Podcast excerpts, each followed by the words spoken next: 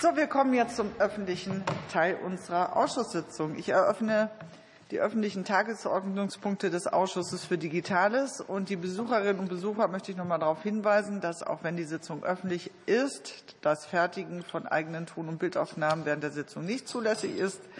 Entsprechende Geräte sind daher abzuschalten. Zuwiderhandlungen gegen dieses Gebot können nach dem Hausrecht des Deutschen Bundestages nicht nur zu einem dauernden Ausschluss aus dieser aus diesem Ausschuss, sondern auch des ganzen Hauses führen, sondern auch äh, strafrechtliche Konsequenzen nach sich ziehen.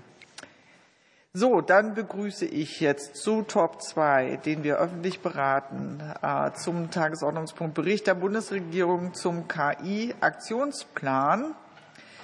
Einmal aus dem Bundesministerium für Bildung und Forschung, dem parlamentarischen Staatssekretär Mario Brandenburg, der früher selbst Mitglied dieses Ausschusses war. Jawohl. Herzlich willkommen und Dr. Christoph March, Referent im Referat Künstliche Intelligenz. Herzlich willkommen.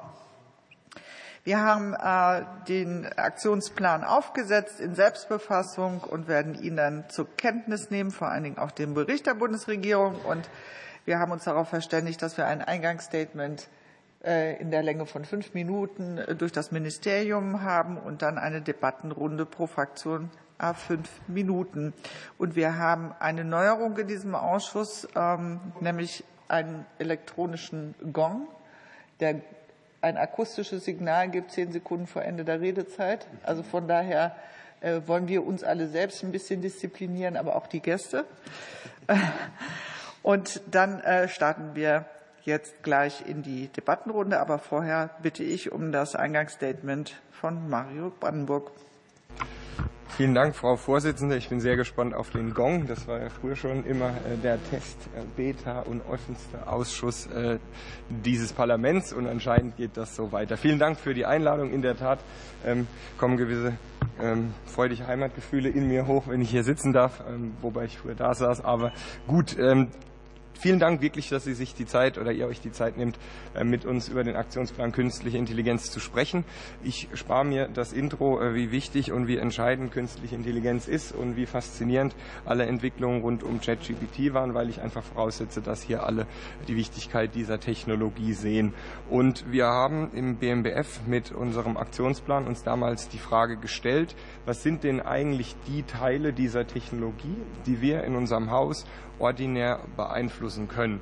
Und ähm, es gibt ja die KI-Strategie der Bundesregierung, der Vorgängerregierung, ähm, die durchaus noch intakt ist und viele Dinge ähm, da sind, auf die wir aufbauen können. Aber es haben sich eben durchaus auch Sachen verändert. Generative KI war in dieser Zeit nicht so gesehen. Das Thema der Infrastruktur war damals noch nicht so anzusehen. Und dann haben wir uns gesagt, lasst uns einen Aktionsplan starten mit den Dingen, die wir in unserem Haus verantworten und die hoffentlich diese Lücken, die da entstanden sind oder diesen ähm, Update-Bedarf, der sich ergeben hat, zu schließen. Und insofern möchte ich den Rest der Zeit benutzen, auf ein paar Punkte einzugehen, die natürlich forschungsspezifisch sind.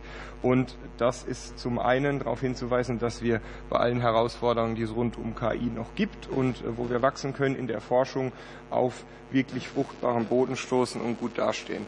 Das sieht man beispielsweise, jeder, der äh, mit Dolly oder anderen Tools sich schöne Bilder generieren lässt, ohne einen gewissen Herr Oma, ohne Stable Diffusion, ohne viel Arbeit ähm, um eben den Hotspot München herum, wäre das ganz einfach nicht so. Ähm, insofern, und das soll jetzt nur ein Kandidat sein, ähm, der genannt wird, beispielsweise Herr Schölkopf mit sehr viel Vorarbeit überhaupt bei neuronalen Netzen und Deep Learning vor vielen Jahren auch zu nennen. Also wir haben dort sehr viel und wir haben sehr viele kluge junge Köpfe im Feld. Nichtsdestotrotz ist beispielsweise gerade die angesprochene Rechnerinfrastruktur eine Herausforderung. Wir haben in Deutschland und Europa gute Recheninfrastrukturen im Forschungsbereich, ähm, nutzen die aber natürlich auch für viele, viele Forschungscases und nicht Cases und nicht nur ordinär für künstliche Intelligenz und wer den Plan gelesen hat, unserer Ansicht nach auch nicht unbedingt immer genug für Startups und Transfer. Deswegen ist eine ähm, eine Maßnahme in dem Plan das Öffnen dieser Infrastrukturen im vorkommerziellen Bereich, um eben auch den Transfer von Ideen und den Zugang für Startups zu verbessern. Wer unsere Vorstellung verfolgt hat, ähm, wir hatten Vertreter aus Jülich da, dort wird erfreulicherweise der Jupiter aufgebaut werden mit 24.000 GPUs. Das heißt, wir haben dann ein richtiges Pfund und natürlich soll dieser auch für KI genutzt werden und soll eben auch genutzt werden, hervorragende Forschungserkenntnisse auch in Modelle zu gießen, die es dann in die Anwendung schaffen. Wir haben erfreuliche Zahlen aus der Wirtschaft. Zwei Drittel haben Interesse an KI. Schöner wäre, wenn zwei Drittel es schon nutzen würden. Aber auch da sehen wir die steigenden Zahlen. Und insofern fühlen wir uns an der Stelle auch verpflichtet, Transfer zu ermöglichen. Ich will an der Stelle darauf eingehen, dass es viele kleinere Unternehmen sind, die sich an der Stelle noch schwerer tun. Und insofern ist über die KI-Servicezentren und über verschiedene KMU-Förderprogramme von uns den Wunsch, dort den Transfer zu verbessern. Da der Gong mir droht, möchte ich noch auf ähm, eine weitere Förderlinie eingehen, die wir ähm, erstellt hatten und auch sehr, sehr großen Zulauf hatten und das ist das Thema der Robustheit von Modelle ähm, beziehungsweise das ganze Thema Explainable AI, da gerade eben auch die großen Sprachmodelle, ich habe ja vorhin das durchaus hypende Modell genannt, extrem viele Fragen aufwerfen im Sinne von Kontrollierbarkeit, von Robustheit. Und insofern war das zum Beispiel ein Learning in den vielen Gesprächen mit Forscherinnen und Forschern dort zu reagieren und eine Linie auf den Markt zu werfen, die im Prinzip auch schon da ist und wir sehr viel Rücklauf darauf empfangen haben. Ein weiterer Punkt, bevor ich dann mein Intro beenden werde, sind Nachwuchsgruppen. Wir wollen sehr viel in die Nachwuchsfinanzierung gehen ähm, und haben natürlich die von der Vorgängerregierung zur Verfügung gestellten 100 KI-Professuren auf 150 erhöht, weil es eben zum einen in der Fläche dieses Landes möglich sein muss, sich mit KI zu befassen und wenn man dann an die Spitze will, sich beispielsweise in den KI-Kompetenzzentren mit den Besten zu umgeben, um einen Mix aus einer Breite und aber auch einer Spitze herzustellen. Und ich beende. Sehr gut, vielen Dank. Dann kommen wir jetzt in die äh, Debattenrunde und für die SPD-Fraktion äh, teilen sich die Zeit Pasamavi und Amonzon. Ja, vielen Dank, Frau Ausschussvorsitzende. Ähm, ich würde in die ähm, Fragen einsteigen. Einmal soll ja der KI-Aktionsplan ein Beitrag sein ähm, zum Update der KI-Strategie der Bundesregierung. Wird dieses Update in dieser Legislaturperiode stattfinden? Äh, sollte das der Fall sein, wie weit sind da die Gespräche in der Regierung fortgeschritten und wann ist eine Beteiligung des Parlaments angedacht? Also ich eine Strategie jetzt in vollständigem Ausmaße nochmal aufzusetzen mit dem kompletten Prozess halte ich aus Zeitgründen ehrlicherweise nicht für sinnvoll. Und deswegen wurde der Weg gegangen, zu sehen, was die einzelnen Häuser in ihren Ressorts machen können und was die Regelungslücken sind. Also beispielsweise, wer gelesen hat, ähm, Visavergabe per KI automatisieren, klassischen Thema des Auswärtigen Amts haben wir in unserem Plan nicht drin, weil wir gesagt haben, wir haben eine Rahmenstrategie, wir haben die Leute, wir müssen ins Doing kommen. Und insofern ähm, sind die Ressorts dabei, sich ähnlich wie die KI-Pläne zu überlegen, was können wir konkret noch umsetzen. Wir sind in der Hälfte und insofern ähm, gibt es keine aktuelle Planung, jetzt nochmal eine große Metastrategie zu machen, sondern einfach in die Umsetzung der Dinge zu kommen, die die jeweiligen Ressorts machen können, um PS auf die Straße zu bekommen. Okay, dann nochmal Nachfrage. Ähm, wichtiger Teil der, des KI-Aktionsplans ist ja Ausbau von KI-Infrastruktur. Da nochmal ein Spotlight auf das Thema ähm, Ausbau der Rechenzentrenkapazitäten, weil die ja ganz wichtig sind für die KI-Entwicklung. Ähm, genau, also welche Maßnahmen stell, stellt sich das Ministerium davor? Also das ist ein Mix, denn zum einen ähm, sind die Infrastrukturen, die da sind, die haben wir, mit denen kann man zu Beginn rechnen. Die sind natürlich logischerweise alle ausgelastet und immer wenn wir sagen, wir wollen öffnen, heißt das natürlich auch, dass jemand anderes mit seiner Idee vielleicht nicht rechnen kann. Äh, deswegen, wenn es natürlich jetzt in, dem, in der Startup-Szene und in anderen Gremien Freude gibt, die Menschen, die dort gerade rechnen, sind dann vielleicht später dran. Also es geht darum, das, was da ist, zu öffnen um es dann eben zu ermöglichen und aber auch darüber hinaus, Jupiter war genannt, das ist jetzt natürlich im Prinzip das Größte, was wir im Köcher haben, Infrastrukturen aufzubauen. Wir sind da beispielsweise im Gespräch ähm, mit Helmholtz, mit unseren Außeruniversitären, die ja äh, für KI-Infrastrukturen zur Verfügung stehen. Ähm, wir, es gibt die Diskussion auch im parlamentarischen Raum rund um die FIS, ähm, also die Großinfrastrukturen, ob auch eine KI-Infrastruktur eine Großinfrastruktur sein könnte.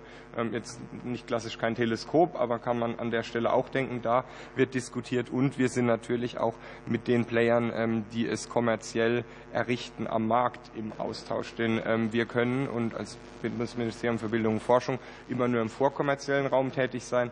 Die Kollegen vom BMWK sind mit Liam im Austausch. Wir sehen, ähm, dass die Schwarzstiftung eigenwirtschaftlich in Ausbau geht und das natürlich auch zu begrüßen, denn auf keinen Fall äh, wollen wir dann durch quasi staatliche Investitionen da etwas zum Erliegen bringen. Insofern sprechen wir da gerade mit extrem vielen Stakeholdern, versuchen die Lücken zu schließen, die sich ergeben.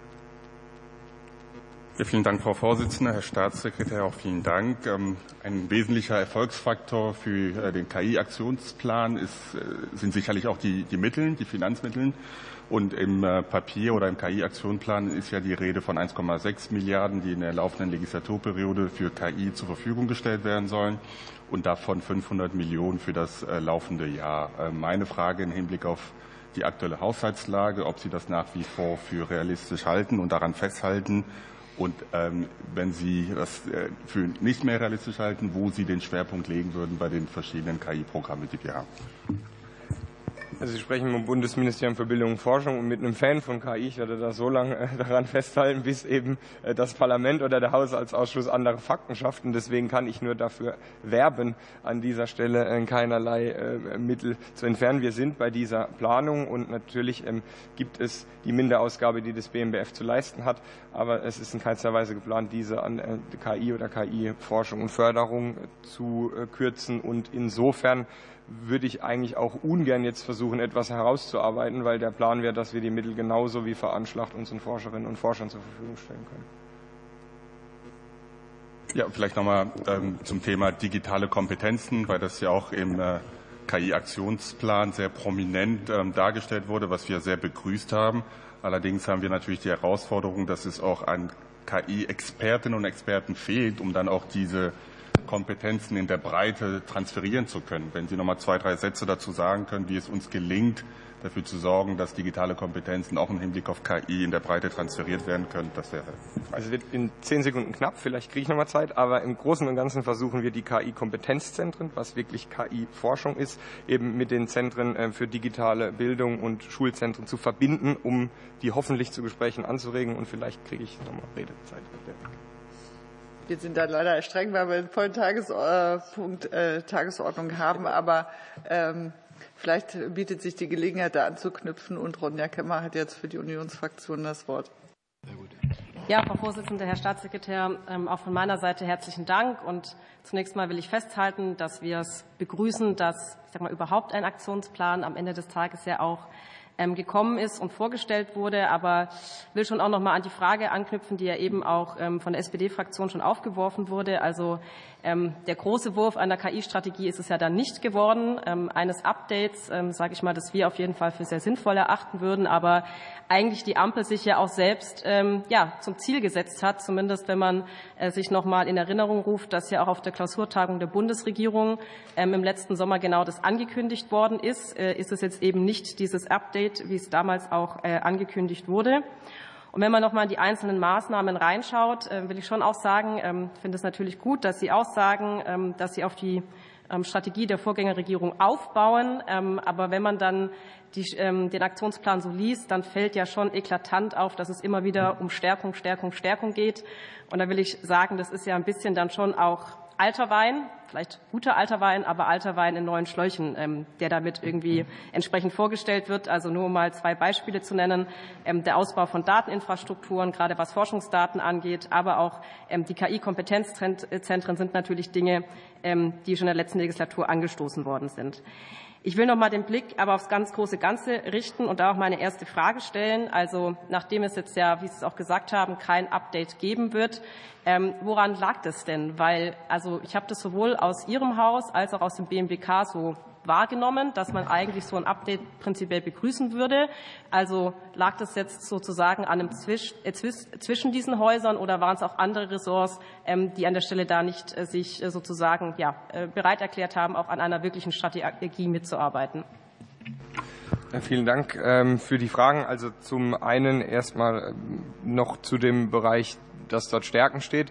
Ähm, wir haben eine gute Ausgangslage und alles andere zu sagen, als die zu stärken, wäre insofern nicht zielführend. Es sind neue Akzente drin. Ich will der anderen Frage gar nicht äh, ausweichen, aber beispielsweise sieht man ähm, bei dem Übergang zu Robotik nochmal einen anderen Fokus und wir haben ähm, in der europäischen Zusammenarbeit, wollten wir auch nochmal Schwerpunkte legen, haben sehr viel uns mit Frankreich abgestimmt.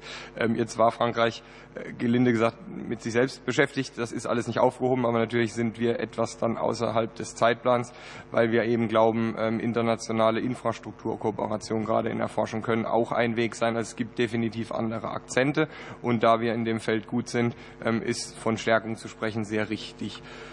Warum Update, ähm, KI-Aktionsplan, Strategie oder weiteres? Ähm, ich habe ja gesagt, wir wollten als Haus definitiv etwas zutun an der aktuellen Entwicklung und haben es deswegen dafür entschieden, voranzugehen und einfach mal die Dinge zu regeln, die wir ordinär machen können, um schnell PS auf die Straße zu bringen.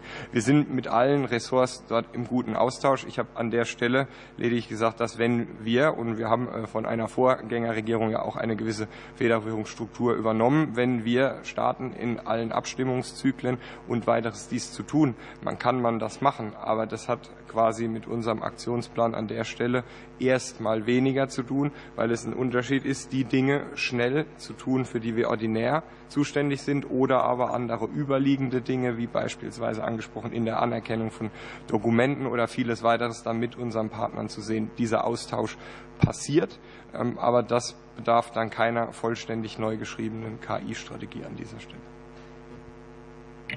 Vielen Dank äh, für die Antwort. Ich komme da trotzdem zu einer anderen äh, Einschätzung, aber glaube, dass auch eine Nachfrage wahrscheinlich ähm, nicht weiterführt an der Stelle. Dann will ich doch noch mal auf die einzelnen äh, Maßnahmen kommen. Sie haben Jupiter Jülich auch erwähnt. Ähm, halte es auch für ehrlich gesagt sinnvoll, dass man das jetzt öffnet ähm, mit Blick auf KMUs und auch auf Startups. Was ist denn der genaue Zeithorizont und wie ist es wiederum auch mit dem BMWK, die ja auch, sage ich mal, auf der Tagesordnung haben, das ganze Thema LEAM des KI-Bundesverbandes. Wie ist es denn an der Stelle ab? Abgestimmt?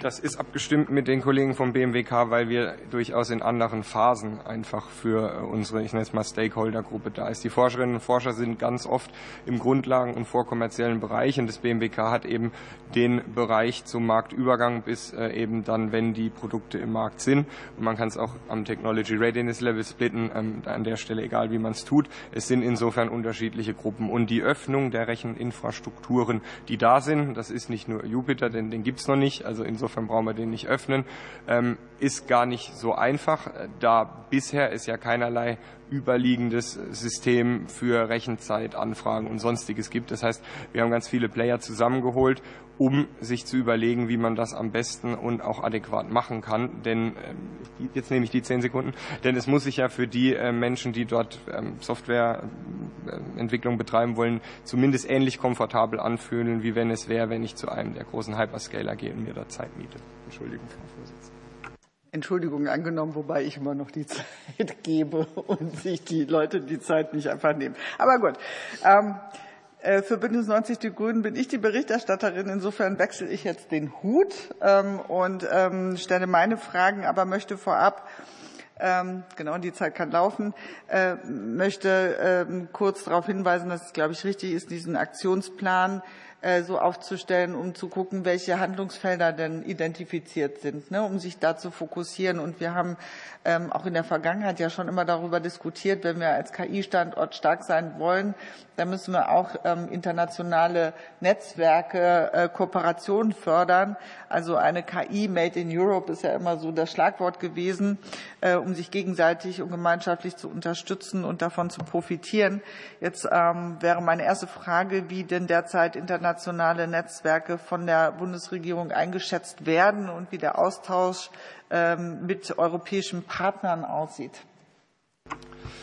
Ja, also wie die eingeschätzt werden, ich, äh, hochrelevant. Ähm, es findet im, im, Prinzip jetzt noch ein Workshop in Brüssel statt. Ähm, dort wird äh, die Ministerin sowohl in Brüssel sein als auch unsere Staatssekretärin.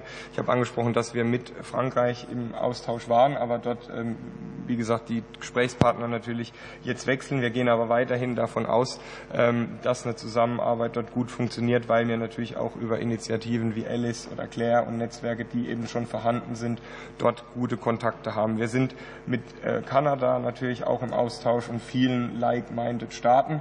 Jetzt kommen wir, und da merkt man, die Übergänge sind fließend, natürlich ähm, in, in den Bereich dann des BMDV, in der internationalen Digitalpolitik, aber da sind die Übergänge bei KI natürlich fließend und diese Partnerschaften sind extrem wichtig, gerade wenn man sieht, ähm, dass OpenAI beispielsweise heute äh, angesprochen hat, dass sie nochmal in Bezug auf die anstehenden Wahlen ähm, selbst dann ihr Personal verstärken, um dort ähm, Wahlmanipulation oder zumindest Beeinflussung zu unterbinden. Und so ist es relativ vielschichtig und für uns extrem wichtig, gerade auch wieder bei Thema Robustheit ähm, in Verbünden zu forschen und mit unseren internationalen Partnern sicherzustellen, dass unsere Modelle, ähm, was wir ja auch im Sinne von Trusted AI als Markt ähm, Differentiator, bevor es jetzt zu englisch wird, immer wieder quasi ins Feld führen, dass wir das dann auch wirklich einhalten. insofern ist explainable mehr als, als ich sage mal, ein Marketingbegriff. Das ist wirklich wichtig, dass wir an der Stelle offener und transparenter sind als andere, sonst werden wir da nicht bestehen.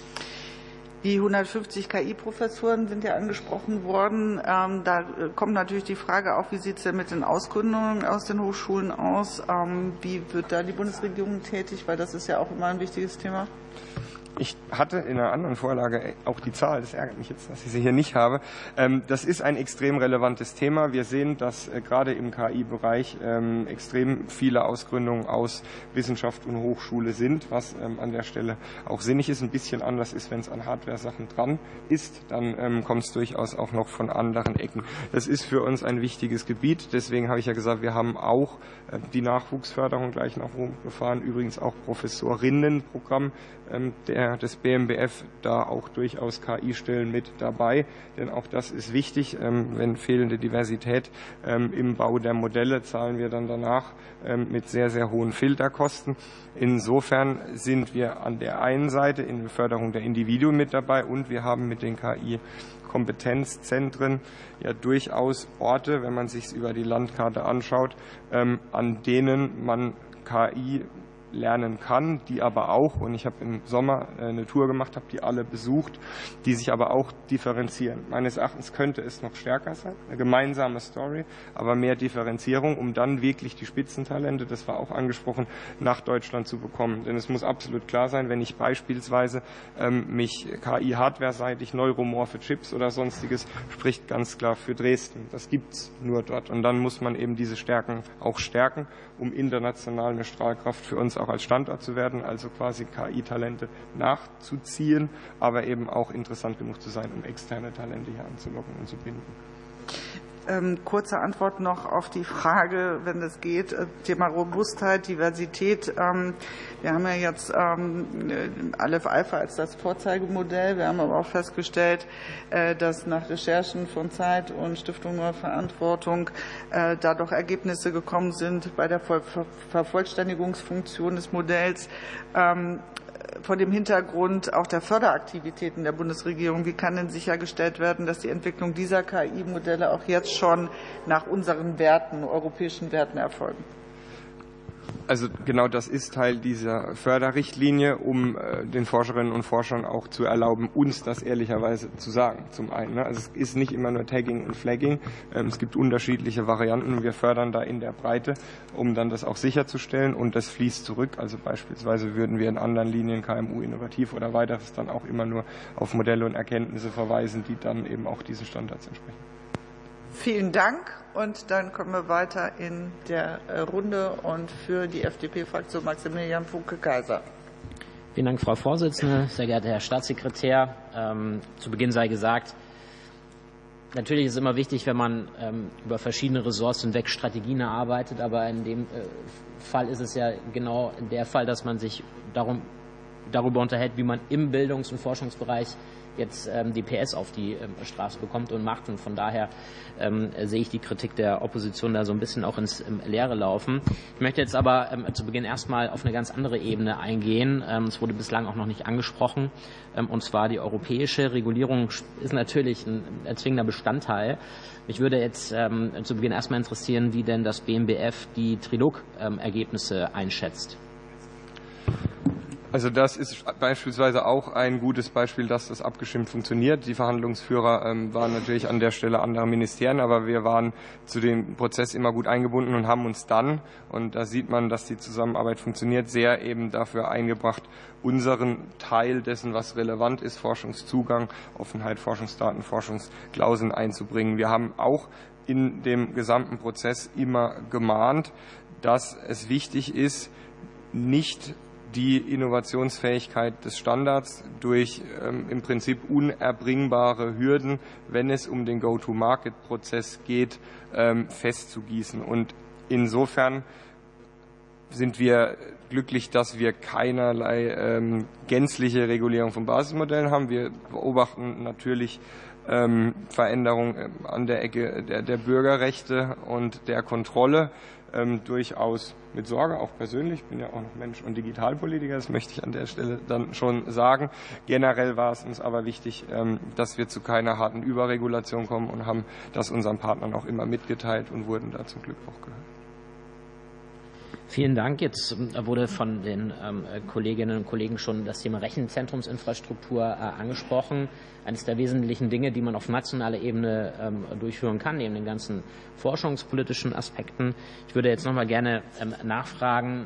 Jupiter geht ja dieses Jahr live, der hochleistungsfähigste oder der leistungsfähigste KI-Supercomputer der Welt. Also wirklich eine klasse Sache, was da in Jülich passiert. Mich würde jetzt aber schon interessieren, auch nochmal, ob es ähm, oder wie auch ähm, geplant ist, ähm, äh, nochmal dezidierte Rechenzentrumsinfrastruktur ähm, aufzubauen ähm, und äh, wenn ja, ähm, wie über ein öffentliches Programm, rein privat. Es wurde die Schwarzgruppe angesprochen als Liberale sei gesagt, im, besten Fall ähm, muss der Staat da gar nicht investieren, sondern es wird privatwirtschaftlich ähm, investiert. Aber da würde mich auch die Einschätzung vom BMWF interessieren, ob man ähm, damals macht und wenn ja, wie man es macht. Ja, gern. Also das BMBF äh, finanziert traditionell und quasi auch, schon vor dieser Regierung natürlich Infrastrukturen. Jetzt Jupiter steht ein bisschen im Vordergrund, aber es wird natürlich in München wird weiter finanziert und es wird äh, durchgehend weitere Infrastruktur angeschafft. Wir sind in Gesprächen, beispielsweise auch mit der Sprint, um zu überlegen, ob es vielleicht auch andere Maßnahmen oder Ideen gibt, die genau ähm, von Ihnen, lieber Kollege Funke Kaiser, angesprochenen privaten Investitionen auch auszulösen und zu hebeln. Denn ähm, wenn man sich die durchaus auch beeindruckenden Erfolge von OpenAI anschaut, ist es ja mitnichten so, ähm, dass ein Forschungsministerium diese Gelder zusammengesammelt hat. Und insofern ähm, ist unsere Aufgabe, den Forscherinnen und Forschern die Strukturen bereitzustellen, um kompetitiv zu bleiben, konkurrenzfähig zu bleiben, vor allem ihre Ideen zu validieren und dann, wie von der Frau Vorsitzenden in ihrer anderen Rolle angesprochen, aber eben auch ähm, Wertvorstellungen und äh, Sicherheitsmechanismen sicherzustellen. Insofern werden wir weiterhin in die Infrastrukturen investieren. Wir haben über die KI-Servicezentren auch Infrastrukturen für kleinere und mittelständische Unternehmen, die man ansprechen kann, um erste Kontakte damit zu tun und für alles Weitere, wenn wir dann wirklich ähm, Kooperationsmodelle mit der Wirtschaft sehen wollen würden, wären dann doch aber auch wieder die Kollegen des BMWK dran, da die ganz einfach bis zu einer anderen Marktnähe mitgehen können, als wir das im BMWF von unserer Aufgabenstellung haben. Jetzt hat die EU-Kommission auch angekündigt, sich ähm, Gedanken zu machen über eine eigene Rechenzentrumsinfrastruktur. Ich nehme an, da gibt es auch äh, regen Austausch mit der europäischen Ebene. Vielleicht könnten Sie darauf noch eingehen. Sehr gern. Ähm, ich Genau, also den gibt es auf jeden Fall, da wir ja auch einen EU-Workshop planen und unsere Akteure und Akteurinnen da haben und auch äh, unsere Forschenden da kon in Kontakt waren. Also es gibt ja sehr, sehr viele Gespräche. Ich will jetzt nicht sagen, ähm, dass das jetzt auf uns zurückzuführen ist, aber es gibt extrem viele Gesprächspfade, die auch darin münden. Wir hatten ähm, mit Frankreich zu Beginn angefangen zu sprechen, weil ganz einfach die deutsch-französische Achse in Europa relevant ist und dass auch Staaten mit durchaus einer legitimen Finanzkraft sind. Aber natürlich, je mehr dort mitmachen, ähm, ohne zu viel zu überziehen, wenn wir an Rechenzentrumsstandorte denken, gibt es auch Gründe, warum gerade in den skandinavischen Ländern Vorteile bestehen. Und je mehr wir da europäisch äh, lösen können, je besser. Vielen Dank. Und für die AfD-Fraktion Frau Bengstein. Vielen Dank, Frau Vorsitzende. Vielen Dank, Herr Staatssekretär. Meine erste Frage. Im äh, Aktionsplan wird auch die Frage nach dem Alleinstellungsmerkmal einer KI Made in Germany gestellt. Wie lautet denn nach Auffassung der Bundesregierung die Antwort auf diese Frage? Was genau macht Deutschland vielleicht besser oder anders als andere Länder? Also besser würde ich nicht sagen, das müssen andere beurteilen, aber vielleicht doch schon anders. Eben äh, die Frage, wie eine Antwort zustande kommt oder eben ähm, der, der Wunsch, es zu verstehen und auch durchaus, das liegt gar nicht in der Hand des BMBF, aber marktseitig äh, von der Kundenseite einen höheren Wunsch zu verstehen, was da passiert und vielleicht ein höheres Sicherheitsgefühl. Insgesamt führt dann dazu, dass wir schon ein anderes Sicht zum einen auf die Modelle haben, wie viel wir davon verstehen wollen und ab wann wir sie in den Markt lassen. Und das kann man als ein Beispiel darunter subsumieren. Vielen Dank. Ich möchte auch noch mal auf äh, die KI-Kompetenzen äh, zurückkommen. Sie haben ja in Ihrem Aktionsplan das Ziel ausgegeben, die KI-Kompetenzen von Schülern und auch von Lehrkräften zu stärken. Im Moment sind Schüler ja sozusagen darauf spezialisiert, sozusagen erstmal ihre Hausaufgaben mit ChatGPT meinetwegen zu schreiben. Was genau sehen Sie denn unter KI-Kompetenzen bei Schülern und wie wollen Sie diese stärken? Und ab welchem Alter sollten beispielsweise Schüler jetzt praktisch in die KI eingeführt werden? Und gleiche Frage auch in Bezug auf die Lehrer. Ja, perfekt. Ähm, das war quasi die, die Zeit, auf die ich gelauert habe. Ähm, also es geht um die Verbindung der sogenannten Kompetenzzentren für digitales ähm, und digital gestütztes Unterrichten und unsere KI-Kompetenzzentren, denen wir gesagt haben, dass sie doch bitte in den Austausch gehen sollen. Das waren die schon. Wir planen das auch auszubauen, um zum einen dort die Seite der Lehrkräfte zu empowern, wird man in Neudeutsch sagen, damit umzugehen, da in der Tat das für viele gar nicht einfach ist äh, und die Schülerinnen und Schüler im Umgang mit diesen Technologien doch ziemlich gut. Wir sind auch mit den Ländern in Kontakt. Wer sich, ähm, wer heute die gelesen hat, ähm, da kam jetzt eben auch quasi ein Aufruf beziehungsweise eine Meldung.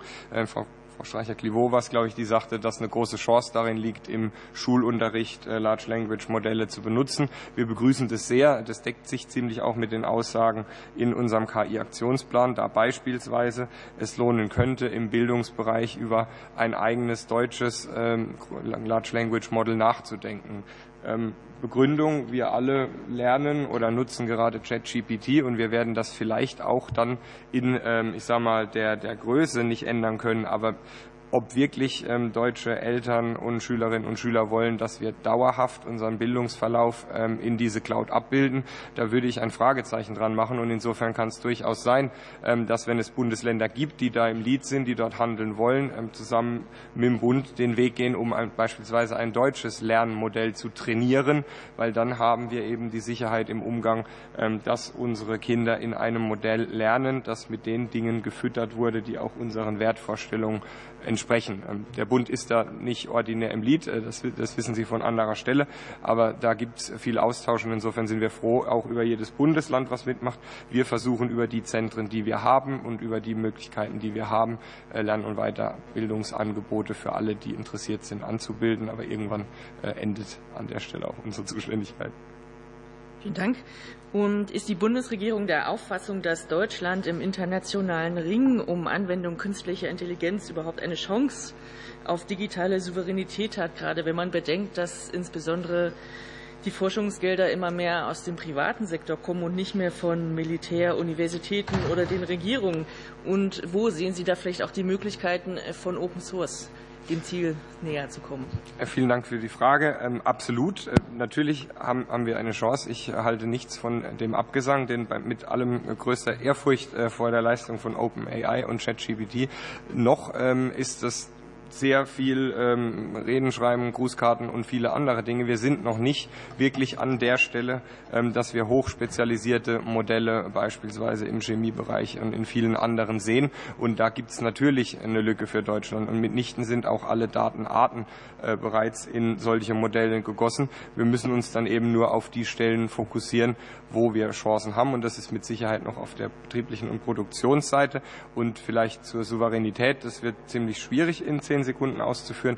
Ich glaube, es kommt auch immer darauf an, wie man Souveränität definiert. Dass wir den ganzen Stack alles von oben bis unten mit Menschen allein definieren, das glaube ich nicht. Aber nach dieser Lesart sind wir auch äh, beispielsweise bei Brokkoli nicht souverän. Solange wir in bestimmten Bereichen und Komponenten mit am Tisch sitzen und etwas können, ist es ein Weg, den wir gehen können. Und Open Source spielt da eine Rolle. Ich bin out of time.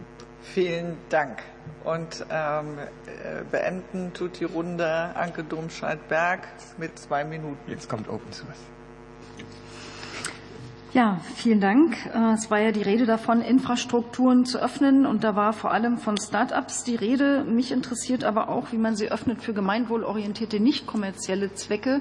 Wie wird man diese knappen Güter aufteilen auf wirtschaftliche Anwendungen und gemeinwohlorientierte? Also ich würde nicht behaupten, dass es äh, nicht schon geht, denn viel Forschung ist gemeinwohlorientiert und es bestehen. Ich meine jetzt nicht Forschung. Okay, dann kommen wir zu der Aussage, dass es gar nicht so leicht ist, weil es bisher noch gar keine Bündelung gibt. Wir haben kein Request-System der Ideen, die es dort gibt. Und insofern sind diejenigen, die sich damit befassen, wie man das öffnen kann, gerade im Austausch, äh, wie man überhaupt mal eine Bündelung der Nachfrage oder der, der Wünsche, die es gibt, erreichen kann, um dann qualifizierte Aussagen zu treffen. Denn ich mir selbst, ich glaube auch dem Referat, ähm, liegt nicht vor, wer denn überall deutschlandweit was eigentlich gerne rechnen würde, zu welchem Zweck. Es brauchen wir das auch nicht in der Granularität. Wir sind ja kein Kontrollministerium, aber um da eine ordentliche Aussage treffen zu können, wer wie oft hinten runterfällt, wäre halt eine Bündelung der Anfragen überhaupt erstmal sinnvoll. Okay, ich, ich schätze übrigens knappe Antworten, weil ich habe ja nur 120 mickrige Sekunden. Ähm, Eine schnelle Redegeschwindigkeit. Ne? Ja, ja. Also ich gebe mal als Wunsch mit, da explizit auch die Gemeinwohlorientierung zu berücksichtigen und komme auf den Aktionsplan. Da steht Sicht- und messbare wirtschaftliche Erfolge und konkreten spürbaren Nutzen für die Gesellschaft drin. Was heißt denn das? Wird es da Kennzahlen geben und wenn ja, welche? Wer entwickelt die? Wann? Ja, ein Beispiel war eben äh, die gefragte Nutzung von KI in Unternehmen oder von mir angeführt. Und das ist eine äh, von vielen Zahlen, die man messen kann. Man kann Auslastung messen an der Stelle, man kann die KI-Professuren, die erhöht wurden, äh, eine Auch Gemeinwohlorientierung irgendwie?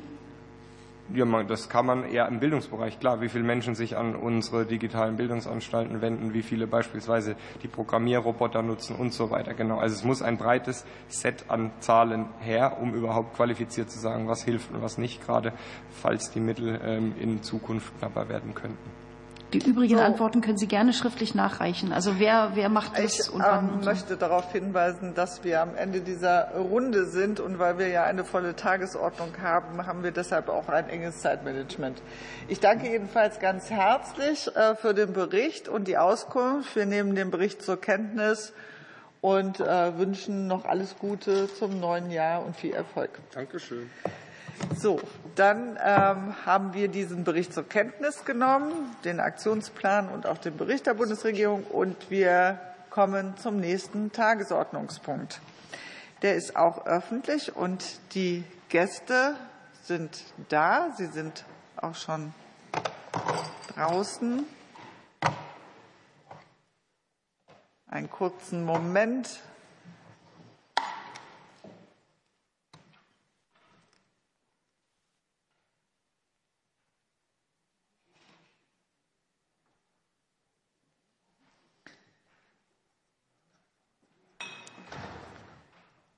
So, wir kommen zum öffentlichen Tagesordnungspunkt Bericht der Bundesregierung zu den Ergebnissen der Weltfunkkonferenz. Das ist eine Selbstbefassung mit Debatte und wir nehmen den Bericht äh, dann zur Kenntnis. Und ich begrüße ganz herzlich unsere Gäste im Ausschuss, einmal vom Bundesministerium für Digitales und Verkehr die parlamentarische Staatssekretärin Daniela Gluckert und Walter Guggi, stellvertretender Referatsleiter äh, im Referat Europäische Politik für digitale Infrastrukturen ITU oder ITU ne, im Englischen. Die internationale Fernmeldeunion. Wunderbar.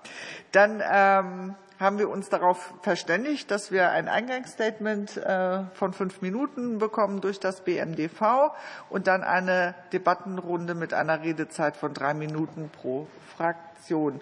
Und ich weiß jetzt nicht, ob eine Fotografin, äh, ah, die Fotografin, die Frau Gluckert begleitet, ist auch im Saal. Ähm, ich möchte nur darauf hinweisen, dass die Kolleginnen und Kollegen Bescheid wissen. Alles klar. Gut, dann übergebe ich das Wort an Daniela Gluckert. Vielen Dank, Frau Vorsitzende. Ähm, die Weltfunkkonferenz fand am 20. November bis zum 15. Dezember in Dubai statt. und am 15.12. unterzeichneten dann 151 Mitgliedstaaten die Schlussakte dieser Weltfunkkonferenz.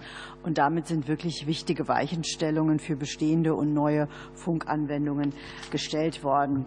Zu den Zahlen kann man so viel sagen, dass wir 43 neue Resolutionen ähm, geschaffen haben. 56 bereits existierende wurden überarbeitet und 33 wurden abgeschafft.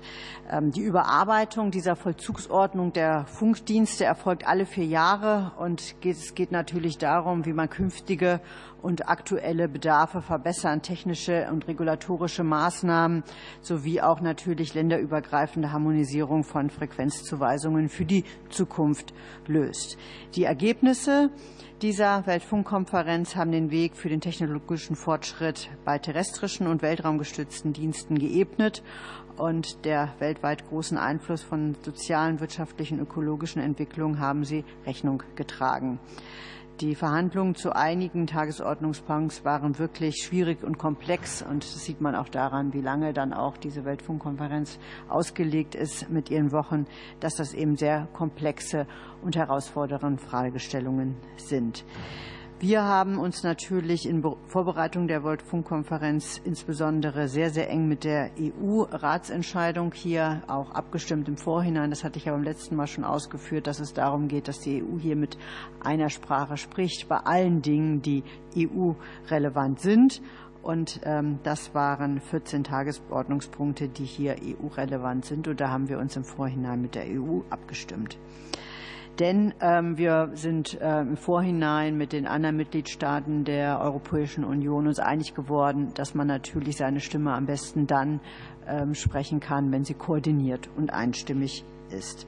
Bevor ich nun auf einzelne Ergebnisse der Weltfunkkonferenz eingehe, ähm, die ich vorstelle, weil ich glaube, dass sie von hier von Interesse sind, möchte ich schon einmal darauf hinweisen, dass ähm, das BMDV gemeinsam mit der BNetzA im Rahmen einer Informationsveranstaltung diese Ergebnisse der Weltfunkkonferenz vorstellen wird.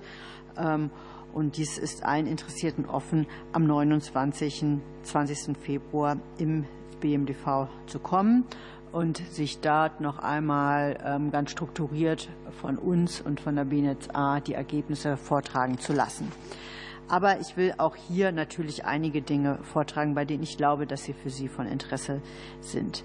Wir haben zum einen die das ganze Thema 3,5 ähm, Gigahertz Band und dem oberen 6 äh, Gigahertz Band. Ähm, hier geht es darum, dass ähm, die in Bezug auf die Breitbandkonnektivität den Mobilfunkdienst auf der primären Basis zusätzliche Frequenzbänder und mehrere Mittenreichsbänder zugewiesen worden sind und hier eben auch mehrere Mittenbereichsbänder identifiziert worden sind. Das ist die, obene, die Spanne, die ich gerade eben gesagt habe. Diese werden im öffentlichen Mobilfunkbereich nicht nur für 5G, sondern auch zur Entwicklung von möglichem 6G beitragen. Und äh, hier geht es darum, dass im oberen 6 GHz Band Teile des Bandes für öffentlichen Mobilfunk, aber auch für die Implementierung von lokalen Funknetzen, also das ist das WLAN, so wie wir es kennen, genutzt werden und ähm, hier ähm, dabei wird der Schutz des festen Satellitenfunkdienstes sichergestellt.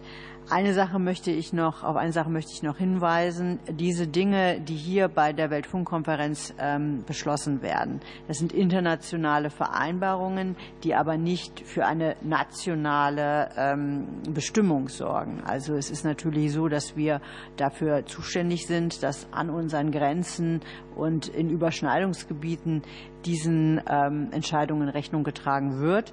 Aber was wir im Inneren von Deutschland tun, das ähm, entscheiden wir selbst. Deswegen sind das natürlich immer auch primäre und koprimäre Zuweisungen und alles, was darüber hinausgeht.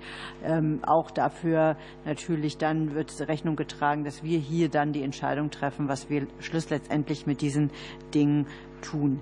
Wir können eine ähm, überarbeitete Frequenzverordnung, damit können Sie rechnen, dass wir damit im zweiten Halbjahr 2024 äh, soweit sind.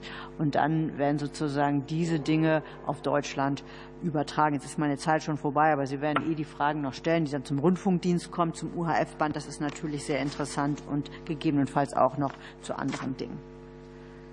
Ja, ganz herzlichen Dank und wir kommen in die Debattenrunde. Und als erstes hat Johannes Schätzel das Wort für die SPD-Fraktion und er ist uns virtuell zugeschaltet. Wir haben ein bisschen Probleme mit dem Bild bei WebEx, aber der Ton kommt wohl an und wir sehen ihn auch. Ja? Also auf dem. Okay, er kommt gleich ins Bild, wird mir gesagt. Dann äh, leg los, Johannes. Mir wurde gesagt, wenn du redest, dann sehen wir dich auch.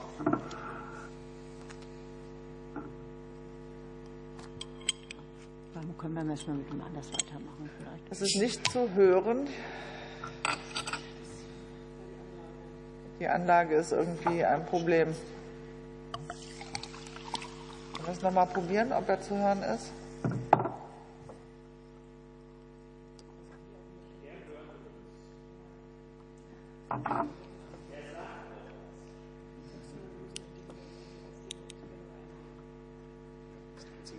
Die einzige Möglichkeit ist, wir müssten alles runterfahren und neu aufsetzen. Das dauert natürlich ein bisschen.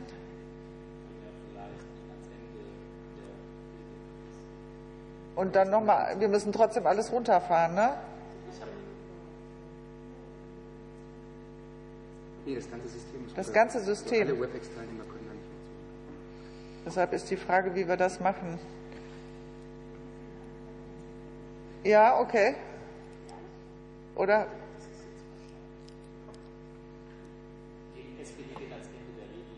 Okay. Alles klar. Tut mir leid, dass das technisch, also das müssen wir auch fürs nächste Mal nochmal hier klären, damit der Saal äh, auch voll funktionsfähig ist. Tut mir leid.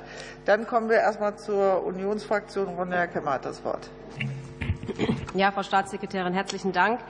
Ähm, ich will ganz konkret äh, auf die äh, BOS zu sprechen kommen, ähm, mit der Frage, weil aus Ihrem Haus ja verlautet wurde, ähm, dass sich jetzt da zusätzliche Nutzungsperspektiven ergeben. Für mich ist das ehrlich gesagt ein Stück weit widersprüchlich. Sie hatten ja als eines der zentralen Ergebnisse auch ausgeführt, der obere Teil äh, des 6 Gigahertz Bandes wird geöffnet, allerdings für Mobilfunk und WLAN. Also wo genau ergibt sich denn jetzt diese zusätzliche Perspektive für die BOS? Also BOS war ja, das war ja immer gar nicht geplant, dass das in diesem Bereich ähm, stattfindet, sondern beim, bei der Frage zu BOS geht es ja insbesondere um die 470 bis 694 Megahertz. Und hier ist es uns gelungen, ähm, gemeinsam mit der Europäischen Union durchzusetzen, dass dieser Bereich eben auch ähm, dem Mobilfunkdienst äh, zugewiesen werden kann. Und ähm, damit eingeordnet ist dann eben auch äh, für uns in Deutschland ähm, gegebenenfalls, wenn sich darauf, darauf äh, geeinigt wird, ähm, der BOS. Die Forderung allerdings ähm, der Behörden war ja, dass sie ein zusammenhängendes äh, UHF-Band von 60 Megahertz brauchen, um ein eigenes Funknetz aufbauen zu können. Das lese ich jetzt aus diesen Ergebnissen so nicht raus. Also sprich, nochmal mit Blick auf diese Forderung, die kann ja jetzt nun wiederum nicht erfüllt werden. Oh doch, die kann durchaus erfüllt werden. Und zwar ist es so, dass es, wie gesagt, wie ich es ja auch schon ausgeführt hatte, dass es ähm, hier erst einmal um eine internationale Regelstellung geht, die dann hier ähm, in Deutschland national umgesetzt werden kann. Und ähm, genau wie die Forderung da eben auch und die Prämisse insbesondere auch aus dem BMI war, dass wir diese Frequenzbänder für BOS brauchen, können wir das hier in Deutschland umsetzen. Das heißt aber auch, dass Sie das dann tatsächlich, Sie haben ja auch darauf hingewiesen, nationale Regelungen müssen dem Ganzen noch folgen, dass Sie tatsächlich auch planen, dass dieses zusammenhängende UHF-Band von 60 Megahertz diesen Behörden zur Verfügung gestellt wird? Also ich hatte ja schon ausgeführt beim letzten Mal, als ich hier war, dass wir im Anschluss an die Weltfunkkonferenz weitere Gespräche führen mit den Nutzern, dass es dann darum geht, hier auch Lösungen zu finden, bei denen sich alle wiederfinden. Und ich hatte gerade eben noch einmal gesagt, dass Sie mit einer überarbeiteten Frequenzverordnung im zweiten Halbjahr rechnen können dieses Jahres. Ähm, und bis dahin ähm, werden eben die Arbeiten getan, wie das halt ist. Und deswegen ähm, kann ich jetzt auch nicht sagen, das ist so und das ist so, sondern nochmal, wir haben die Voraussetzungen dafür, dass all das möglich ist, was wir uns wünschen. Und deswegen ist für uns auch diese Weltfunkkonferenz sehr erfolgreich gewesen. Und jetzt müssen wir eben schauen, wie wir das dann auf nationaler Ebene umsetzen, sodass diese Dinge, die wir prioritär behandeln wollen, eben auch dann am Ende Realität werden. So, für die ähm, Fraktion Bündnis 90 Die Grünen stelle ich auch die Fragen ähm, und wechsle den Hut. Ähm, Ja, wir begrüßen vor dem Hintergrund des Koalitionsvertrags natürlich, dass die Rundfunkfrequenzen äh, gesichert sind. Äh, neu ist, dass der Mobilfunk jetzt als zusätzlicher Sekundärnutzer das UHF-Band auch äh, nutzen kann. Und dabei ist natürlich von wesentlicher Bedeutung, dass äh, Störungen vermieden werden, ne? gerade äh, mit dem Primärnutzer, dem Rundfunk. Und deshalb wollte ich mal fragen, wie denn sichergestellt wird, dass es eben nicht zu diesen Störungen zwischen Primär- und Sekundärnutzungen kommt, insbesondere was den Rundfunk betrifft. Ja, es ist wichtig, dass der Rundfunk weiterhin seinen Status auch hält. Und das ist ja auch auf der Weltfunkkonferenz nochmal auch sehr stark rausgearbeitet worden, dass da eben das Bedürfnis auch ist, insbesondere vom Rundfunk da ähm, weiter konstant auch senden zu können. Und das ist auch für die Bundesregierung, äh, Sie hatten ja, Frau Kollegin, gerade eben auf den Koalitionsvertrag äh, verwiesen, zu dem wir uns natürlich, dem wir verpflichtet sind in all seinen äh, Facetten, ein, eine besondere Priorität. Ähm, es ist gut und das ist erfreulich, sehr erfreulich, dass es technologisch hier wirklich gute Entwicklungen gibt, die dazu führen, dass man eben nebeneinander auch viel mehr machen kann, als das bisher nötig ähm, möglich war. Und diese technologischen Entwicklungen, die wollen wir nutzen, um eben mehr ähm, dann auch äh, in der Nutzung zu ermöglichen. Welche Nutzungsszenarien gibt es denn alle? Also es gibt ja die, die Vielzahl der Nutzer, die da, ähm, die das nutzen wollen. Und dazu gehört der Rundfunk, dazu gehört der BOS. Es ist ja theoretisch auch der Mobilfunkdienst, aber das hatte ich auch schon beim letzten Mal ausgeführt, dass es jetzt eher unwahrscheinlich ist, äh, dass die Mobilfunktelefonie, so wie wir sie mit unseren Händen können, Handys kennen, hier ähm, da äh, sozusagen einen Türöffner hat, sondern es geht eben um andere Dienste. Und die müssen wir so ähm, arrangieren, dass sie sich nicht stören und dass sie eben funktionieren. Und äh, dafür wollen wir eben diese technologischen Entwicklungen ganz maßgeblich auch nutzen. Bei der äh, letzten Sitzung, glaube ich, ähm, hatten Sie den runden Tisch erwähnt, um alle Vorhabenträger frühzeitig in weitere europäische und auch nationale Entscheidungen einzubinden. Wie steht es denn um den runden Tisch? Ja, also wir haben jetzt gesagt, wir machen jetzt erstmal im Februar diese Veranstaltung, auf der sich dann alle wirklich noch mal ganz genau informieren können, was das auch ganz konkret bedeutet. Und danach kommen wir äh, mit den, ähm, mit den ähm, Nutzern ins Gespräch, äh, mit den potenziellen Nutzern und mit den Nutzern ins Gespräch. Und dann ähm, werden wir verschiedene Formate machen, die dazu führen, dass wir am Ende eine Entscheidung haben, die wirklich tragbar ist. Vielen Dank und für die FDP-Fraktion Maximilian Funke-Kaiser. Vielen Dank, Frau Vorsitzende, sehr geehrte Frau Staatssekretärin. Es freut mich sehr, dass wir über dieses spannende Thema sprechen können, über die Ergebnisse der Weltfunkkonferenz. Ähm, ich persönlich ähm, hätte mir ähm, ein anderes Ergebnis bei den Frequenzen äh, äh, UHF äh, gewünscht. Wir hatten ja über eine koprimäre Nutzung des Mobilfunkes uns unterhalten. Ich glaube, das wäre auch angesichts der Entwicklung des Nutzerverhaltens in den letzten Jahren besser gewesen. Ähm, weil ja das terrestrische Fernsehen zunehmend ähm, sinkt und auch äh, andere technische Möglichkeiten im Kulturbereich möglich stehen. Mich würde interessieren, wie meinen Sie, wird sich das jetzt in den nächsten Jahren ähm, entwickeln? Es gibt ja Länder, die einen besonders hohen Anteil haben an terrestrischem Fernsehen. Die nächste Entscheidung wird äh, ein paar Jahre später jetzt äh, fallen, wie sich das entwickeln wird und ob wir vielleicht dann zu einer koprimären Nutzung oder zum anderen Ausgang kommen. Ja, also ähm, nach der Weltfunkkonferenz ist vor der Weltfunkkonferenz. 2031 ähm, beginnt das Spiel neu. Äh, und auch hier werden wir über diese Dinge sprechen, neue Dinge sprechen, andere Dinge sprechen. Und selbstverständlich werden diese Dinge dann auch wieder auf den Tisch kommen. Ich wollte nur einmal sagen, dass wir uns ja auf EU-Ebene vorher schon auf Dinge geeinigt hatten ähm, und dass das auch sinnvoll ist, weil man dann eben mit einer Stimme da äh, spricht. Und das ist ja auch dieses Thema, was äh, Sie, Herr Kollege, da eben angesprochen haben. Die Mobilfunk-Stakeholder ähm, waren unzufrieden in diesem Frequenzbereich. Allerdings konnten ja Änderungen im ähm, 6 Gigahertz-Bereich ähm, vorgenommen werden, ähm, wo es grundsätzlich möglich ist, dass auch Mobilfunk ähm, genutzt werden kann. Bislang war das ja zumindest in der Europäischen Union ähm, überwiegend für WLAN vorbehalten. Es gab ja Kritik an der Entscheidung, insbesondere dahingehend, dass man sagt, dass chinesische Hersteller ähm, dort einen Vorteil hätten, weil sie in diesen Frequenzbereichen schon länger ähm, Hardware-Komponenten herstellen. Teilen Sie diese ähm, äh, Sorge, diese äh, Kritik? Und ähm, wenn ja, eine sehr wichtige Frage, wie wollen wir verhindern, dass wir wieder zu einer Abhängigkeit kommen von chinesischen Hardwareherstellern in diesem Bereich? Also es ist sehr wichtig, dass wir das alles genau prüfen. Äh, das ist sehr richtig und auch diese Sorgen und die Kritik sind an uns herangetragen worden. Die kennen wir und deswegen mein Hinweis nochmal darauf, dass es sich hier um internationale Spielregeln handelt, die nicht auf Deutschland übertragen werden müssen, sondern wir hier unsere eigenen Spielregeln ähm, äh, äh, vereinbaren. Dann meine letzte Frage. Deutschland kann das ja selber entscheiden. Ähm, was wird Deutschland entscheiden? Wird äh, für WLAN oder für Mobilfunk äh, offen, offen gemacht? Da nochmal der Hinweis auf das zweite, auf das zweite Halbjahr 2024, bei der wir die Frequenzverordnung neu vorstellen werden. Vielen Dank und für die AfD-Fraktion Frau Benkstein. Vielen Dank, Frau Vorsitzende. Vielen Dank, Frau Staatssekretärin. Äh, ein Thema, was ja auch sozusagen eine Rolle spielen könnte oder wo es mich interessiert, ist das Thema Weltraum. Gerade Satelliten spielen da ja auch immer eine größere Rolle. Wurden auf der Konferenz da auch sozusagen Regelungen oder Positionen ausgetauscht? Und was war da die Position der Bundesregierung? Und ist beispielsweise auch das Thema Weltraumschrott zur Sprache gekommen? Tatsächlich ist es so, dass die ganzen Satellitenthemen eigentlich ähm, eine Konferenz in der Konferenz waren. Ähm, das war eine, eine Weltfunkkonferenz, die ähm, in einem sehr großen Fokus auf das ganze Thema äh, Satelliten hatte.